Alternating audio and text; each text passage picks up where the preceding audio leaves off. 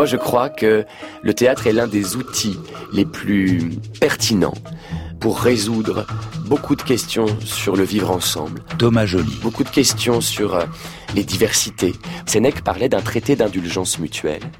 Je pense que c'est la voie de sortie. D'ailleurs, vous voyez, Sénèque en parlait déjà, que la, de la difficulté d'être ensemble, de vivre ensemble. Donc c'est pas un problème nouveau. Ça peut pas faire de mal. Et le théâtre, s'il est toujours là après 2500 ans, s'il a passé toutes ces révolutions et même s'il résiste au cinéma et que les salles sont pleines et que les gens sont assis et même euh, debout euh, pour certains spectacles, eh bien, c'est que euh, il a sa raison d'être et sa raison d'être, c'est celle-ci.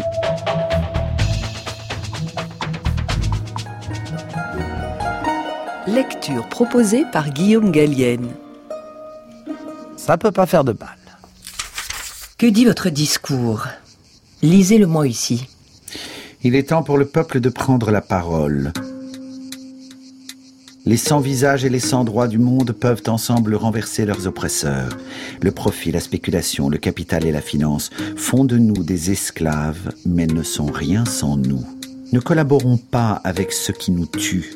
Partageons les richesses et sauvons la planète. Quand une poignée d'hommes accapare les forces, il faut les faire tomber de leur faux piédestal puisqu'ils ont acheté le pouvoir politique, dévaluons le politique, instaurons la révolte, universelle et absolue, égalitaire et radicale. Vous l'avez très bien lu. Vous êtes un acteur? Oui, j'ai joué Shakespeare, mais ça c'est du passé. Hmm, je n'en suis pas si sûr. Retournez sur les planches.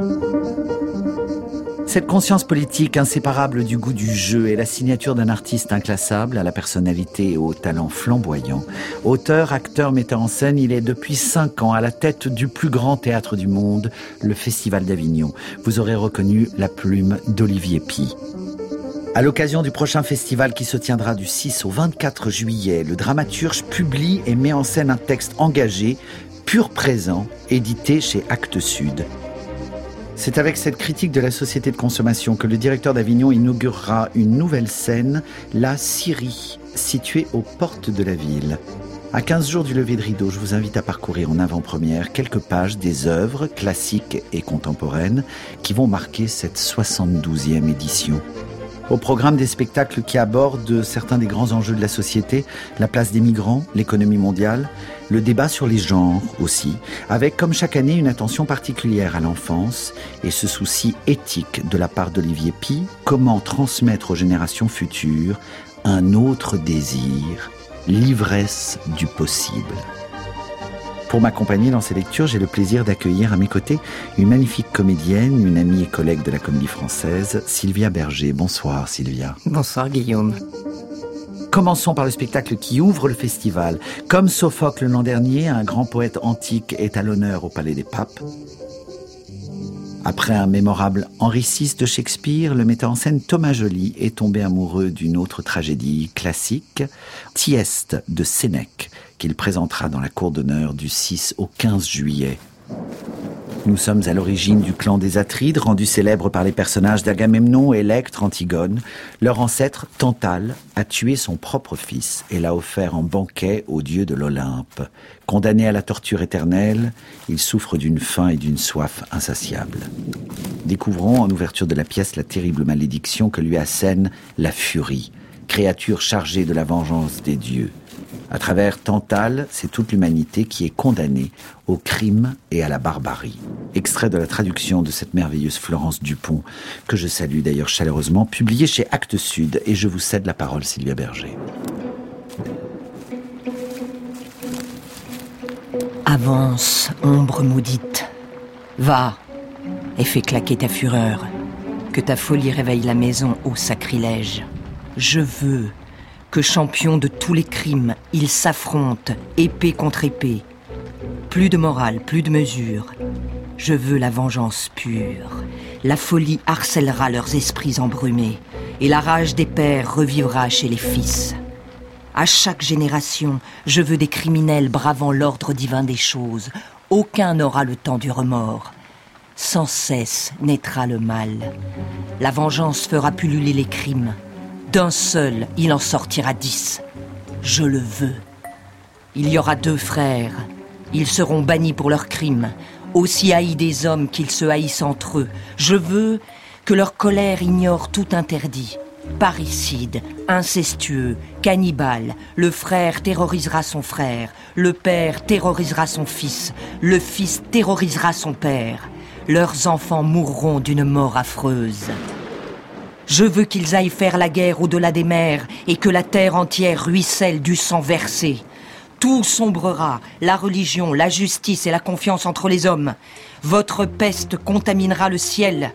Pourquoi les étoiles brillent-elles sur la voûte céleste?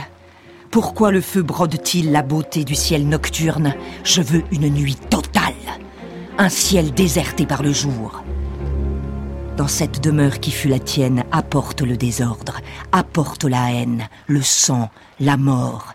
Que ta maison soit grosse de toi, qu'elle soit pleine de tantales. Que fait l'oncle Atré Il a encore les mains vides et Tieste a les yeux secs. Quand va-t-il pleurer ses fils? Quand le massacre va-t-il commencer? Je veux qu'on allume un grand feu dans la cuisine. Je veux que l'on mette l'eau à bouillir dans les chaudrons, qu'on découpe les viandes humaines, que le sang de ses neveux coule et profane le foyer de leur oncle. Je veux qu'on dresse la table.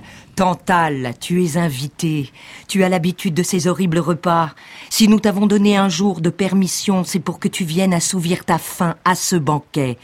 Mange autant que tu veux. Prends ta revanche sur le jeûne et assiste au spectacle. Quittons le monde antique pour le monde contemporain. Retrouvons Olivier Pi et sa pièce Pur présent qu'il met en scène du 7 au 22 juillet dans un nouveau lieu, donc la Syrie, située près de la porte des Italiens. Inspiré par la longue fréquentation des tragédies d'Échille, l'auteur signe un texte à la fois radical et lyrique qui annonce les grands bouleversements à venir, la révolte dans les prisons, la crise des marchés financiers, l'espoir d'une révolution. Écoutons le plaidoyer d'un personnage cynique, le banquier.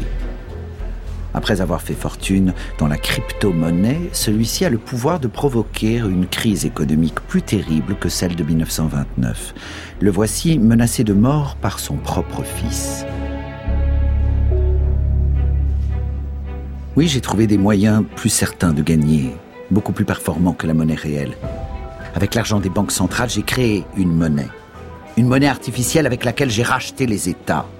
J'ai racheté la dette des États avec leur propre argent. Monnaie factice, facile au blanchiment, et surtout monnaie parfaite pour spéculer sans fin. Celui qui la vendra demain gagnera des milliards. Celui qui la gardera un jour de trop sera ruiné. Et je voudrais changer ma fausse monnaie en or. Je suis plus riche que les États européens réunis. Ils ne pourront pas renflouer, ils n'ont plus rien. L'apocalypse a eu lieu. Le réel réclame ses droits. Ils auront dans leurs mains des jetons sans valeur. Et donc tu es plus riche que l'État français? Plus riche que tous les États européens réunis Pas moi. Tout cet argent, en fait, n'est pas à moi. À qui? À qui est-il? Je ne te comprends pas. Il est à toi, mon fils, oui. Je t'ai tout donné. Ce matin, j'ai converti ma fausse monnaie en vérité. Je te l'ai donné entièrement, absolument tout est à toi. Je n'en veux pas. Je ne veux pas de cet argent.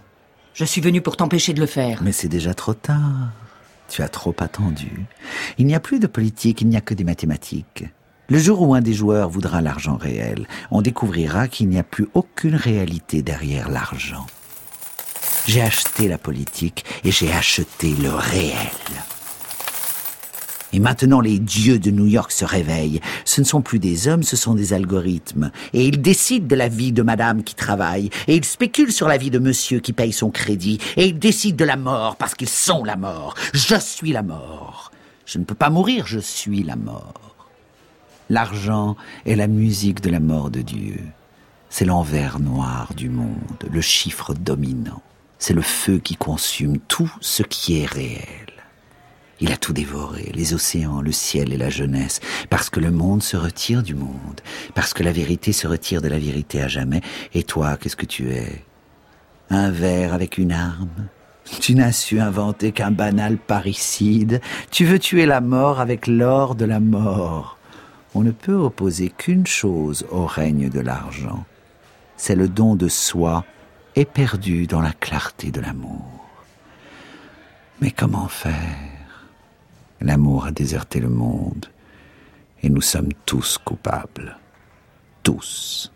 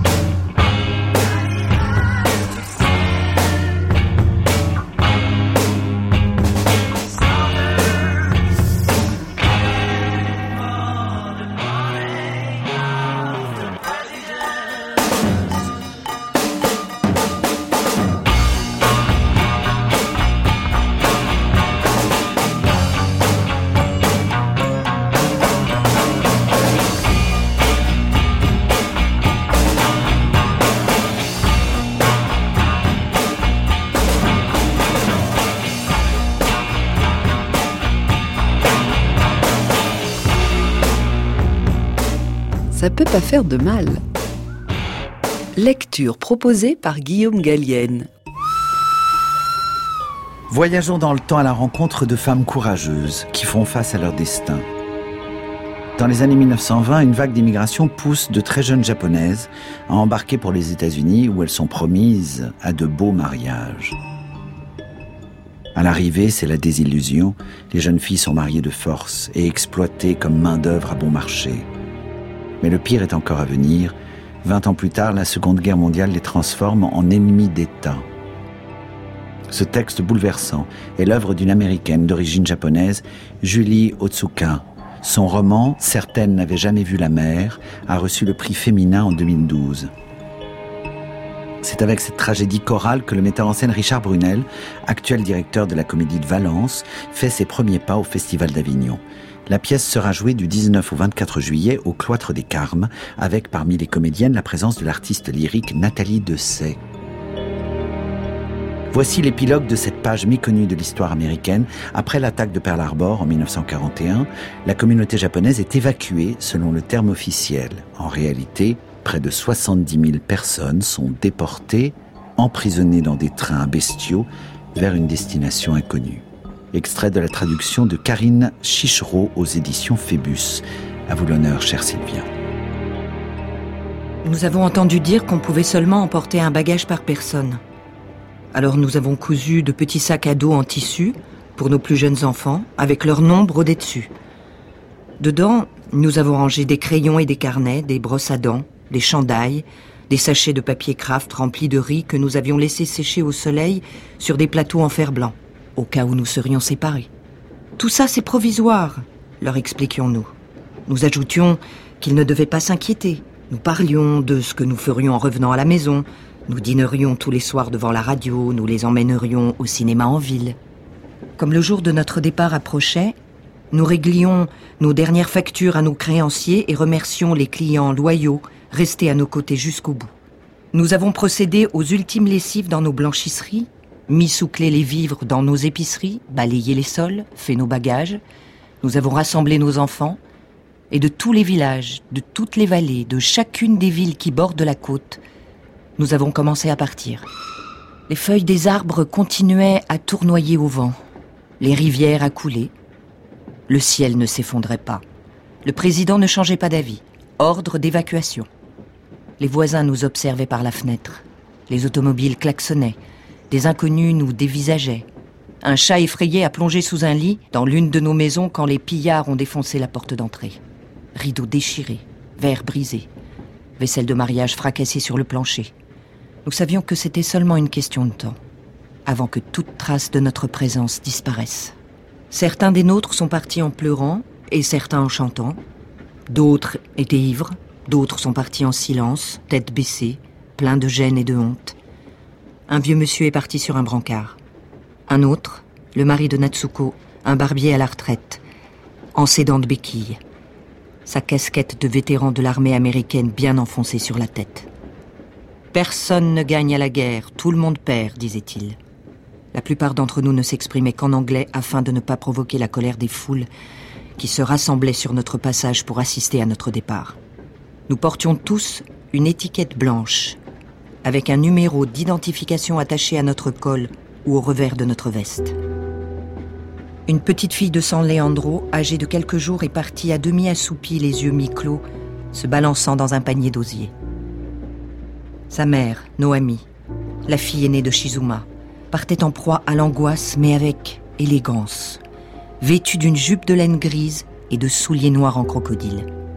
Vous croyez qu'il y aura du lait là-bas? ne cessait-elle de demander. Un petit garçon d'Oxnard en culotte courte s'en est allé en se demandant s'il y aurait des balançoires. Certains sont partis avec leurs plus beaux habits, d'autres avec les seuls qu'ils possédaient. Des enfants de Salinas sont partis avec des touffes d'herbe arrachées le matin même dans leur jardin. Des enfants de San Benito et Napa sont partis emmitouflés sous plusieurs épaisseurs de vêtements afin d'en emporter le plus possible. Une fillette, venant d'une plantation d'amandiers reculée d'Oakdale, s'en est allée, timide, craintive, le visage enfoui dans la robe de sa mère, car elle n'avait jamais vu autant de personnes rassemblées. Trois garçons de l'orphelinat de San Francisco sont partis enthousiastes à l'idée de prendre le train pour la première fois. Certains enfants croyaient qu'ils allaient camper. Certains enfants croyaient partir en randonnée, ou au cirque, ou passer une journée à la plage à nager. Un garçon de Broley qui venait juste d'apprendre à lire l'heure est parti en consultant sans cesse sa montre. Ça change tout le temps, disait-il. Un garçon de Parlier a emporté une couverture de flanelle bleue qui conservait l'odeur de sa chambre.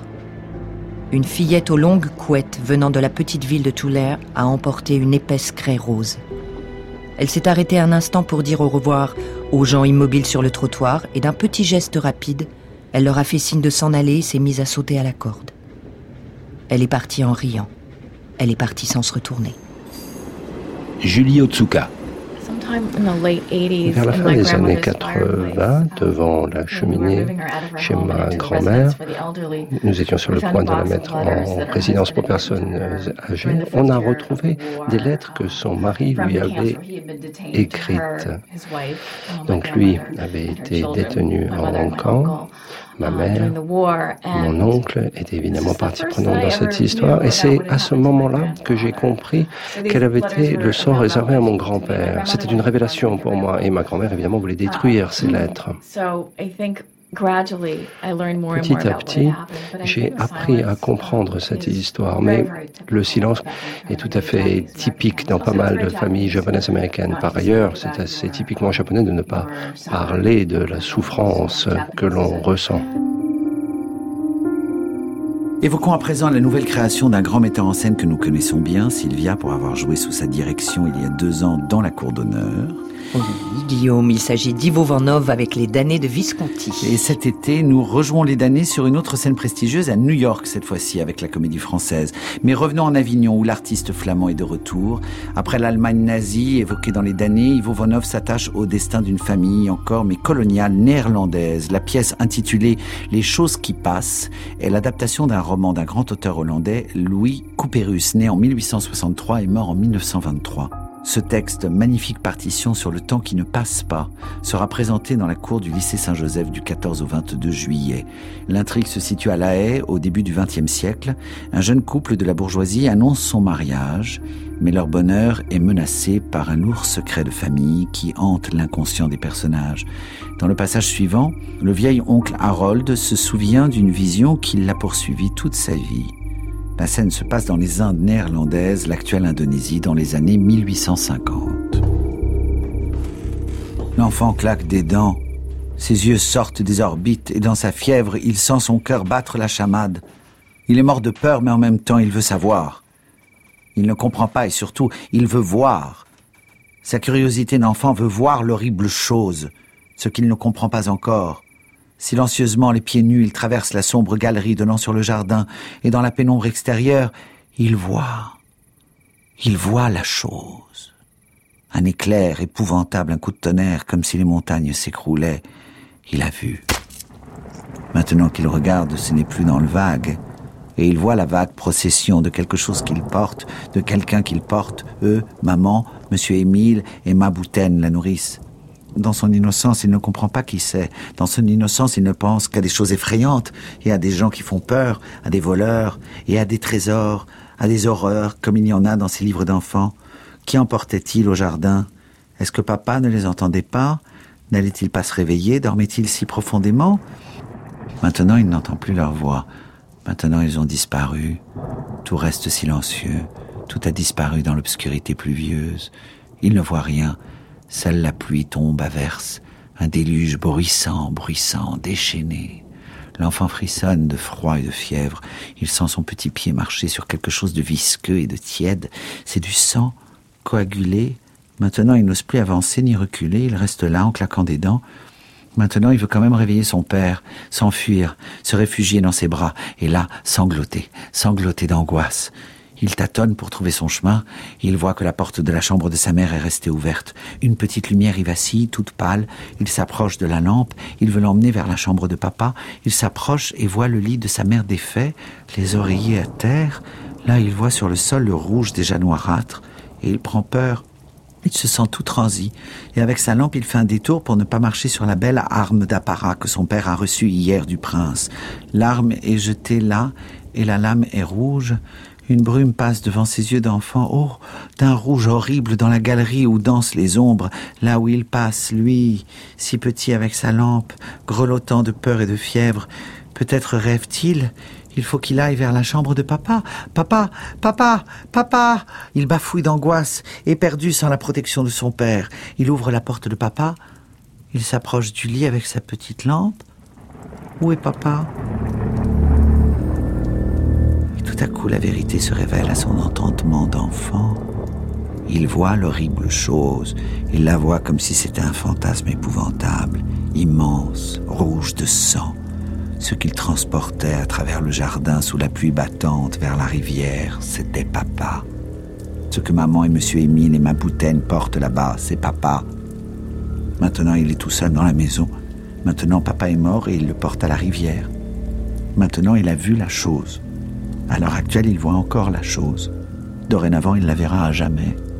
Il ne sait pas pourquoi, tout d'un coup, il se sent plus vieux de bien des années. Mais il ferme la porte de papa. Il retourne en arrière, remet la lampe de maman à sa place et retourne dans sa propre chambre. Il se glisse dans son lit, ferme la moustiquaire, tire le dessus de lit sur ses oreilles. Il reste là, tout secoué de fièvre, et le lit de fer sous lui en est tout secoué aussi. Combien de temps cela dure-t-il? Combien? Une demi-heure? Trois quarts d'heure? Il entend revenir ma boutaine, et sa mère gémit, sanglote, geint, et ma boutaine murmure Silence Silence On nous a certainement vus. Non, il n'y avait personne. Pensez à votre Harold, il dort depuis longtemps. Maintenant, tout est silence, un silence de mort. Secoué de fièvre, l'enfant est étendu et toute la nuit ses yeux exorbités sont fixés au loin et il voit la chose. Depuis, il l'a toujours vu et il est devenu un vieillard. Soixante ans plus tard, Monsieur Émile, l'amant criminel, est toujours auprès de sa mère. Pourquoi devenaient-ils tous si vieux? Et pourquoi l'horrible chose passait-elle si lentement? Si lentement On dort pendant la nuit. Normalement, on a des cauchemars ou des rêves. Ivo Van Hove. Il faut réfléchir sur qu'est-ce qu'on rêve. Pas qu'on boit un petit café ou quoi, hein? non. On rêve toujours, on a des cauchemars, des choses qu'on a peur. Ou qu'on désire. Et ça, c'est le théâtre pour moi, euh, le royaume de la peur et du désir. Après Welbeck et Bolano, le metteur en scène Julien Gosselin relève un nouveau défi, adapter en un feuilleton théâtral d'une durée de 8 heures l'œuvre du grand romancier américain Don DeLillo. Trois de ses célèbres romans, Les Joueurs, Mao II et Les Noms, seront présentés à la Fabrica du 7 au 13 juillet. Ce spectacle au long cours nous fera revivre les bouleversements de la société des années 1970 aux années 1990, marqués par le terrorisme, les médias et la finance. Un autre thème inspire le travail de Julien Gosselin, la question du langage, qui traverse toute l'écriture de Don DeLillo jusqu'à son texte le plus récent.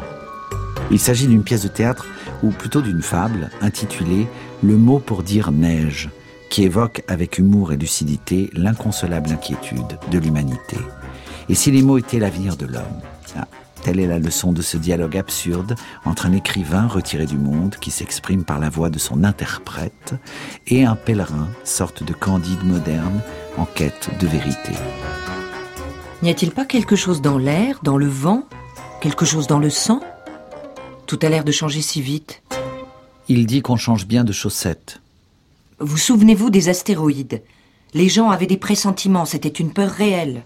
Il n'a pas eu peur. Mais cette fois c'est différent, non? C'est pour ça qu'il a renoncé au travail de toute sa vie, non? C'est pour ça que je suis venu ici pour poser cette simple question. Que se passe-t-il? Il dit pensez aux mots. Écoutez bien, l'idée du Nord. Quand l'idée du Nord ne sera plus, quand il n'y aura plus de Nord. Est-ce que je comprends ce qu'il est en train de dire? Il y aura de longues périodes de végétation dans le nord, c'est ça? Et les gens migreront vers le nord et le nord cessera d'être un vaste désert arctique? Il dit que la logique du nord est en miettes. Ils construisent des maisons flottantes. Les gens vivront dans des maisons qui flottent. Ils s'assieront dans leurs maisons et ils regarderont par la fenêtre. La même vue de toutes les fenêtres de toutes les maisons. La même question dans tous les esprits. De l'eau? Où est la terre? Ils voient des maisons qui dérivent loin des familles en baignade, des familles entières en train de poursuivre leur maison à la nage. Je me souviens des journées au bord du lac, de la maison de ma grand-mère, j'avais onze ou douze ans, il y avait une cabane flottante sur l'eau. Un vieux y pêchait du matin au soir, ma grand-mère s'asseyait sur le porche et écossait des petits pois, elle était la dernière personne sur terre à faire ça. Les maisons avaient des porches et des treillages avec de la vigne qui grimpait entre les lattes. Elle s'asseyait dans le fauteuil à bascule et se balançait. Il y a encore des fauteuils à bascule, mais les gens ne savent plus se balancer. Et on entendait le tonnerre au loin. J'aimais entendre le tonnerre au loin. Il était toujours au loin.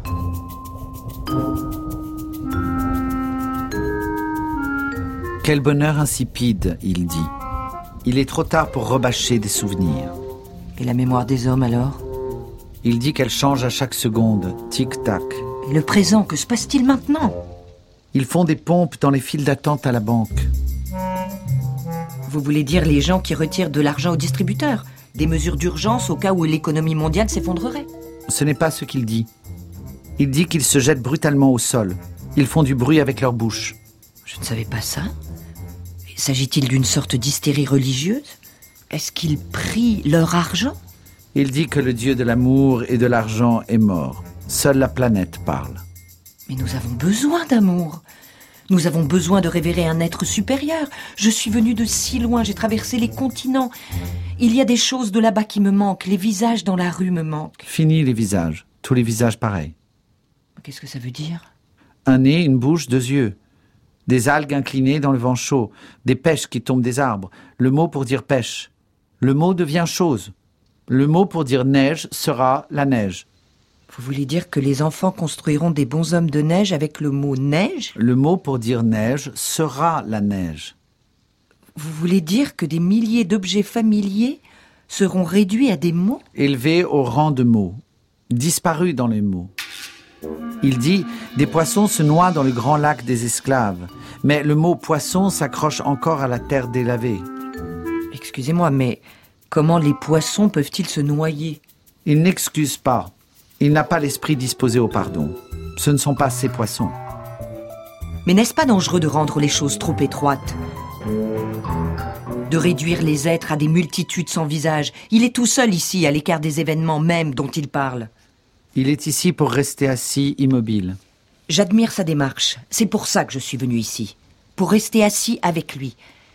Mais une trop grande introspection n'est-elle pas dangereuse? Est-ce qu'elle ne conduit pas simplement à se regarder le nombril?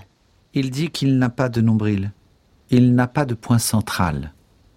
C'est la situation dans laquelle se trouve l'univers lui-même. Il est en expansion, il se répand. Il vibre vers l'extérieur. Oui, le monde change physiquement de façon vérifiable. Mais quand bien même, ça n'a pas l'air réel.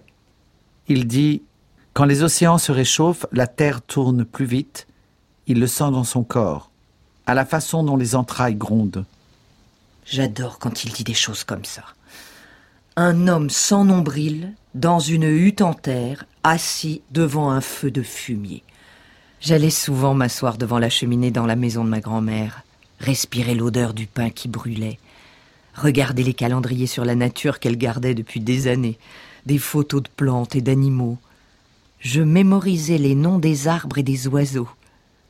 Je me sentais intelligent quand je repassais ces noms dans ma tête. C'est ça qui restera. Le viréo à tête noire. Les noms dans votre tête. Le rat kangourou géant. Seuls les noms restent. La chauve-souris à long nez du Mexique. Les espèces disparues seront nos dieux.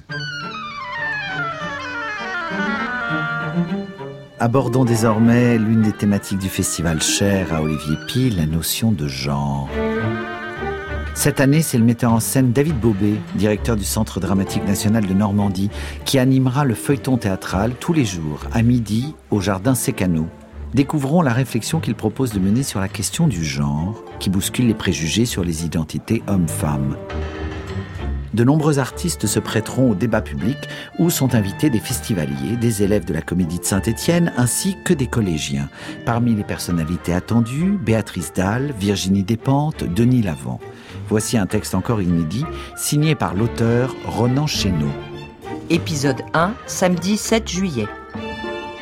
Mesdames, Messieurs et le reste du monde, merci à toutes et tous d'être là. Nous vous confirmons que le thème du feuilleton d'Avignon cette année est bien le genre. Un mot, un concept, une théorie peuvent-ils nous changer? Changer nos représentations, troubler jusqu'à nos perceptions de nous-mêmes, du monde? Des concepts, des mots peuvent-ils véritablement transformer nos vies? Il semblerait que ce soit le cas, au moins pour un terme, le nom d'une révolution, d'un domaine de recherche pour les unes, d'une théorie menaçante pour les autres, présent dans les travaux les plus pointus comme sur les plateaux télé, les chaînes YouTube, les discours d'élus, les programmes politiques, les débats entre amis, en famille.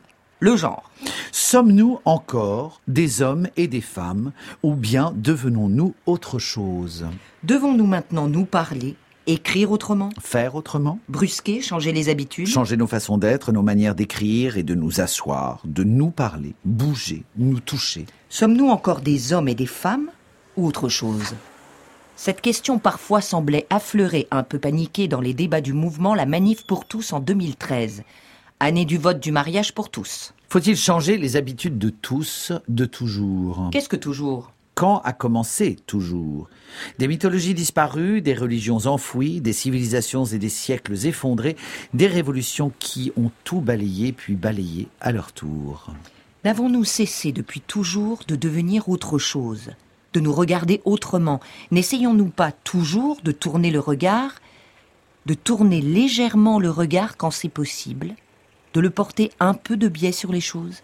Pour ouvrir des horizons, chercher d'autres angles. N'avons-nous cessé de découvrir le monde quand jadis on le croyait inépuisable, aujourd'hui quand il n'aurait plus rien à offrir? N'avons-nous jamais cessé de nous parler, de dire et faire différemment? De faire l'amour. On est l'amour. On est de l'amour. On est de l'amour, pas de peur à avoir.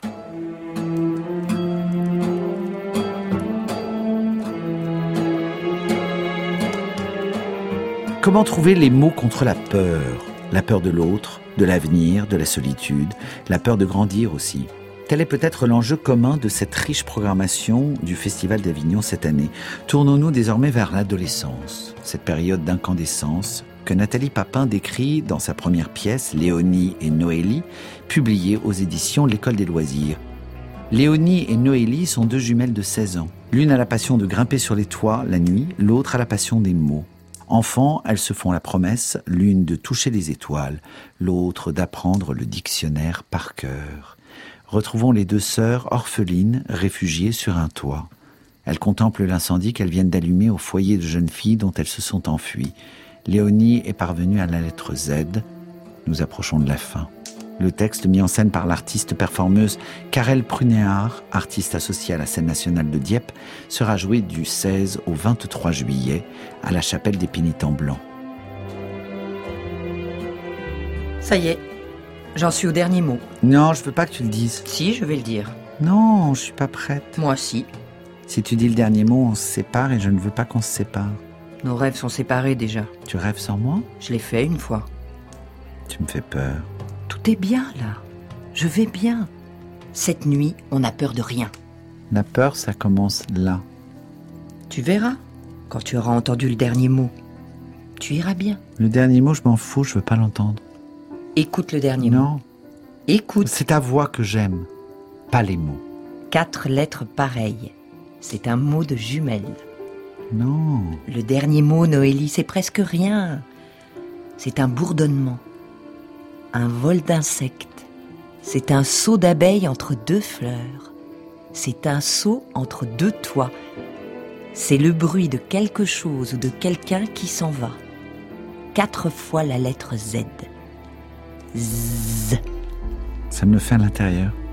Moi aussi. Z. Ça me déchire ce mot. C'est le bruit de la séparation. De la fin. Z. Ça y est. C'est fini. Z. Zzz, On est séparés.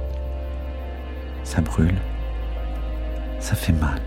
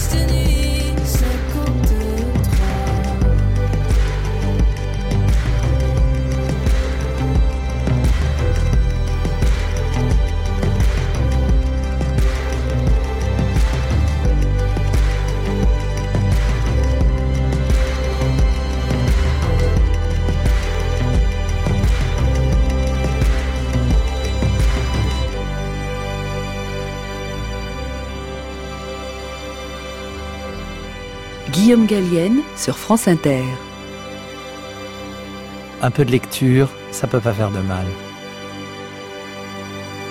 Le théâtre n'est pas un jeu, c'est là ma conviction. Albert Camus. J'ai reçu à l'occasion de cette pièce la joie la plus grande qu'un auteur puisse recevoir, celle d'entendre porter son propre langage, par la voix et l'âme d'une merveilleuse actrice, à la résonance exacte qu'on lui avait rêvée.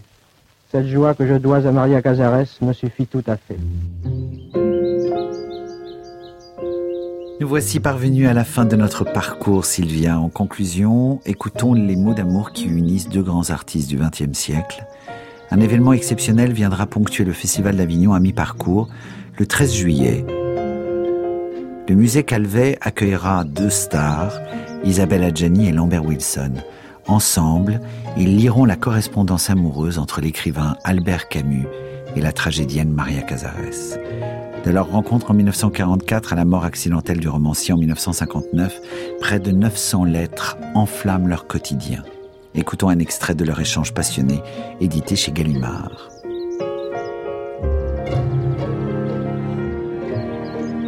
Albert Camus à Maria Cazares, 6 juillet 1944. Menacé pour ses activités de résistant, l'écrivain a quitté Paris pour se réfugier à la campagne. Je suis loin de tout, de mes devoirs d'homme, de mon métier, privé aussi de celle que j'aime. Oh ma chérie, je ne sais ce qui s'est passé, mais il y a eu un éclair, quelque chose qui a couru entre nous deux, dur comme l'âme, qui nous lie et nous attache. Je t'attends donc avec amour et confiance. Je suis content de te voir, je suis content de te savoir brune et dorée de soleil. Fais-toi belle, souris, ne te laisse pas aller. Je veux que tu sois heureuse. Tu n'as jamais été plus belle que ce soir où tu m'as dit que tu étais heureuse. Je t'aime de beaucoup de façons, mais surtout comme cela, avec le visage du bonheur et cet éclat de la vie qui me bouleverse toujours. Je ne suis pas fait pour aimer dans le rêve, mais du moins je sais reconnaître la vie où elle se trouve. Et je crois que je l'ai reconnue ce premier jour où dans ton costume de scène tu parlais au-dessus de ma tête à je ne sais quel amant impossible. Le ciel est couvert et il pleut. Je ne déteste pas cela, mais je pense souvent à la lumière dont je ne puis me passer. C'est en Provence qu'il faudra que nous allions ensemble. Au revoir, Maria, merveilleuse, vivante. Je pense à toi sans cesse et je t'aime de tout mon cœur. Viens vite, ne me laisse pas trop seul avec mes idées. J'ai besoin de ta présence vivante et de ce corps qui m'attendrit si souvent.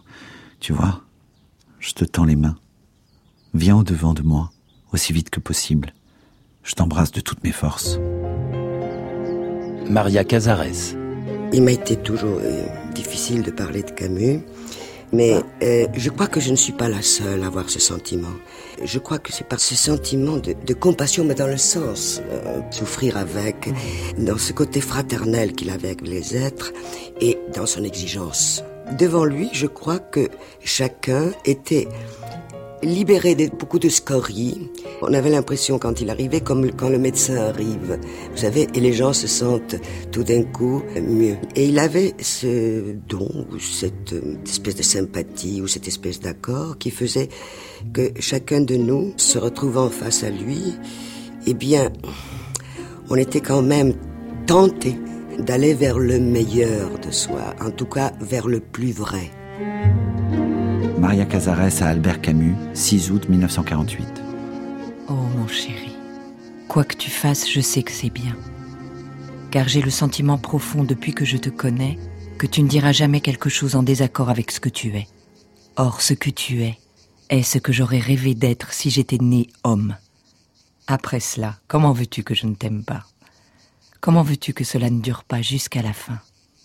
Que veux-tu? J'ai besoin de ton corps long, de tes bras souples, de ton beau visage, de ton regard clair qui me bouleverse, de ta voix, de ton sourire, de ton nez, de tes mains, de tout. Je suis là, tout près, à chaque instant tourné vers toi, priant mon Dieu pour notre amour et voulant notre amour plus que tout. Je ne te demande qu'une chose, c'est de me regarder comme je te regarde et que cela ne s'achève jamais plus. Je t'aime et je t'embrasse de toutes mes forces. Lorsque je pense à toi, brun, j'oscille. Il fait mauvais ici. Je suis encore café au lait, plutôt lait que café. Et je me coiffe avec chignon ou avec une natte en arrière, comme les Chinois. Je m'habille le moins possible. Et surtout, je n'existe pas. J'attends d'exister. Je ne suis que promesse.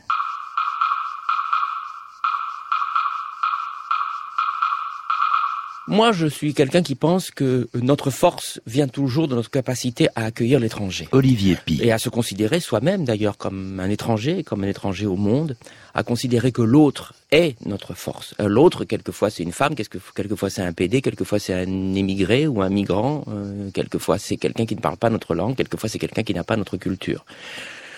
On devient véritablement un homme quand on commence à s'intéresser à l'autre. Et plus l'autre est autre, plus notre humanité est confirmée. Et ça vaut à titre individu- individuel comme ça vaut à titre politique. Ça peut pas faire de mal. Cette émission réalisée par Xavier Pestugia avec Alain Joubert à la technique a été préparée par Estelle Gap et Claire Tesser. Un grand merci Sylvia Berger. Vous jouez actuellement jusqu'au 1er juillet dans les ondes magnétiques de David Lescaut au Théâtre du Vieux Colombier, un spectacle pop qui retrace l'histoire des radios libres. On vous retrouvera à l'automne prochain où vous dirigerez pour France Culture un concert fiction d'après la pièce Esther de Racine avec la troupe de la Comédie Française et les solistes de la maîtrise de Merci à Christine Gassin, Arnaud Pin et Aurélie Mongour pour leur aide précieuse. Bon festival et bel été. Je vous donne rendez-vous en septembre pour une rentrée américaine.